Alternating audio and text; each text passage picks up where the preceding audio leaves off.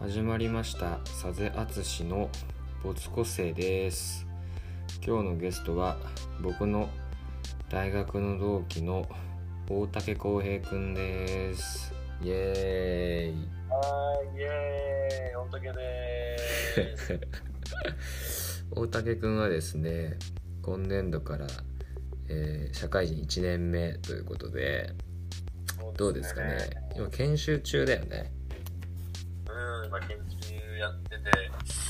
オンラインでね、毎日家にいますね。オンラインで研修ってさ、うんうん。まあひあんその同期とかも会えないからだし社員の人とも交流がなかなかできないからなかなか厳しいねうん。いや、そうだね、本当に、結構寂しい感じになってるかな。研修とかはなんかリモートのツール使ってうん。まあ、ズームとか、あの、マイクロソフトのさ、Teams とか使って、いはいはいうん。まあ、重くなっちゃうからみんな、マイクミュートにしてね、みたいな感じで。はいはいはいはいうん、講師の人が喋るって感じかな。なるほどはいはいはい。ちょっと印象に残った研修というかああ、そうだね。うーん、まあ、一昨日まあ、外部の講師の人が研修のあのトレーナーやってくれて、ううん、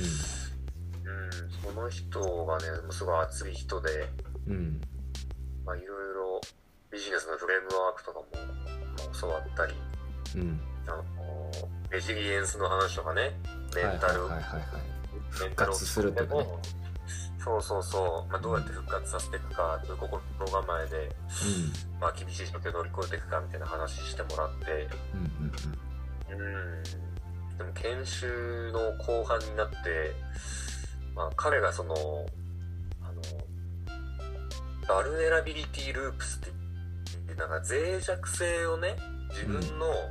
こう弱みをうんこうみんなにさらしてこう自己開示するなんか必要性みたいな話になっておおでその人が最近にあの3月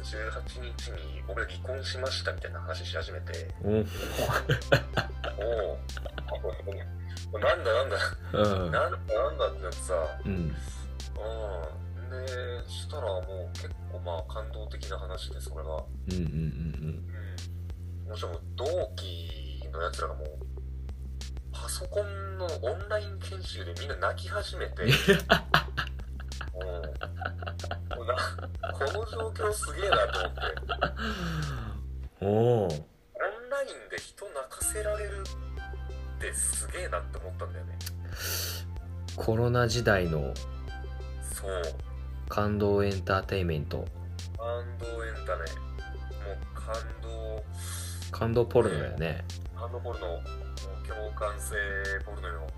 共感性ポルノだねこれ共感性ポルノだよすげえなって思った本当に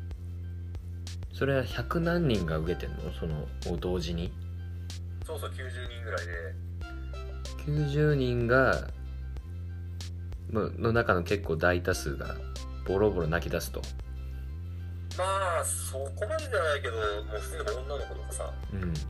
うん、ちょっと感受性豊かなやつとか 感じ感性